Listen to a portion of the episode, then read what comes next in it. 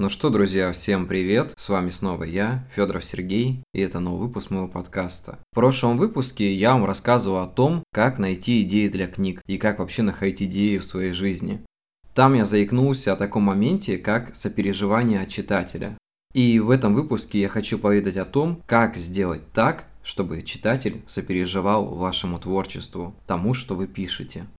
Но перед тем, как начать, я попрошу вас подписаться на мой подкаст, поставить лайки, донат будет в описании. Ну, давайте не будем тянуть и все-таки начнем. Уверен, что нужно начать с самого истока, для чего человек читает книги. Одни скажут, что это делается для развлечения, другие скажут, чтобы отвлечься от внешнего мира, войти в этот омут выдуманных историй с головой и немного забыть о проблемах своей жизни. Кто-то ищет что-то новое, кто-то забывает старое. Мне кажется, что человек читает для того, чтобы получить какие-то эмоции. Ведь без эмоций наша жизнь становится довольно скучная. Книги по своей сути меняют читателей, меняют их восприятие, взгляды, помогают найти для себя какие-то выходы из сложных ситуаций, пережить вместе с главным героем какие-то определенные моменты, научиться у него чему-то, использовать это в своей жизни. У читающего человека есть преимущество над тем, кто не читает, ведь он знает большинство вещей, которые описаны в историях, в деталях. Фильмах же выдается намного меньше. Фильмы от книг отличаются тем, тебя просто погружают целиком в картинку, давая какой-то сюжет.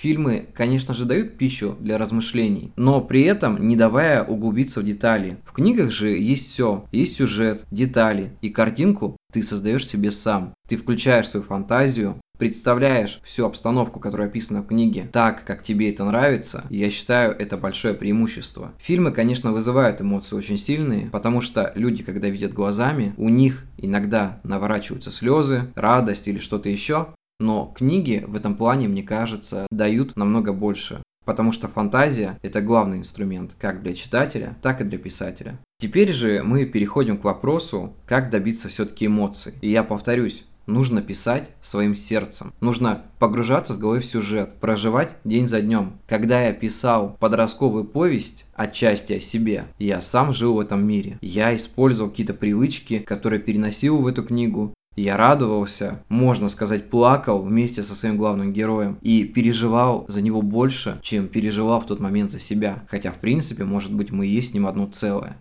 Когда ты представляешь, что ты пишешь о своей жизни или о мире, в котором ты живешь, или просто его придумал, погружаешься в него, ты используешь эту реальность так, как используешь свою. Живешь эмоциями, которыми ты живешь в реальной жизни. Ты умеешь любить и умеешь ненавидеть. Ты умеешь радоваться и умеешь горевать.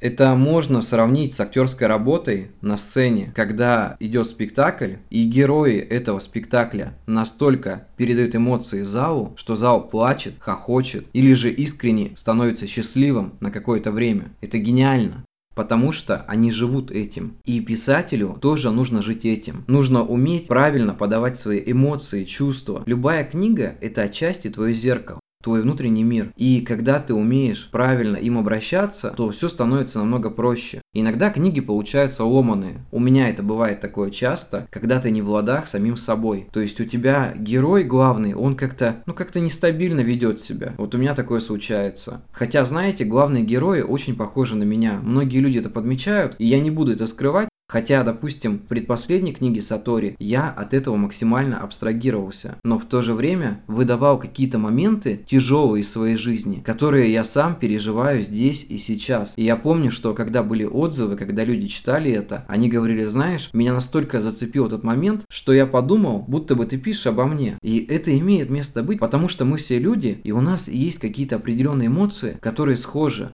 Я не буду здесь рассказывать про теорию муравейника, где у людей присутствует одно сознание или коллективный разум или что-то еще такое, но это имеет место быть. Мне иногда кажется, что мы часть одного большого целого, и наши эмоции, они чем-то схожи. Какой-то опыт, он прям очень похож. Просто переживаем мы иногда его по-разному, но именно в ту секунду, когда мы находимся в центре событий, это нас очень объединяет. Я думаю, что хороший способ написать книгу, которая вызовет эмоции, это вспомнить и заново пережить те моменты, которые когда-то тебя трогали. В то же время, когда ты пишешь об этом, ты как бы отпускаешь эту ситуацию. Потому что книга – это хороший психолог. Не только для читателя, но и для писателя. Мы так эмоционально разгружаемся. Мы рассказываем в художественном виде о тех моментах, которые нас мучают, которые не дают нам порой спать и мешают нам иногда жить полноценно. И когда мы это делаем, нас отпускает.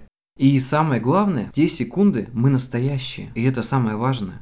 Хотя иногда, когда ты пишешь какие-то истории о другом, ты должен уметь перевоплощаться и также жить и переживать эти эмоции. Чтобы Станиславский с того света сказал тебе «Я верю, если ваш герой спокойный, безэмоциональный, вдумчивый, просто будьте им в эти секунды. Побудьте пару часов таким человеком. Примерьте на себя другую роль. Попробуйте стать кем-то еще. Это, конечно, еще не значит о том, что у вас должно начаться раздвоение личности, но при этом что-то такое должно быть, как ни крути. Люди сами по себе довольно разносторонние. Никогда не знаешь, что они выкинут. И позвольте себе выкидывать то, что вы никогда не выкидывали до этого. Куда-то в мир. Показать то, что вы никогда не показывали. Убрать какие-то стеснения, блокировки и просто примерить на себя маску, если это возможно. Конечно же, если вы пишете о чем-то, что не было в вашей жизни. Если было в вашей жизни, то маски примерять не надо. Оставайтесь собой. Передавайте не только эмоции, но и атмосферу. Показывайте обстановку, запахи, вкусы, температуру воздуха, сезон, какие-то холодные ветра или жаркое палящее солнце. Позвольте себе окунуться в эту атмосферу, пережить ее.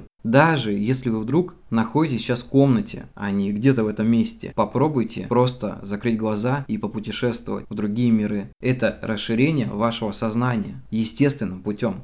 И напоследок мне хочется сказать, что если вы заставите себя поверить в эту историю, пережить эти эмоции, то вам поверит и ваш читатель. Ведь дело не в том, сколько человек прочел вашу книгу, дело в том, сколько людей в это поверят и переживут это вместе с вами. Я думаю, что на этом будем заканчивать. Всем спасибо, увидимся, до скорых встреч, всех обнимаю и всем пока.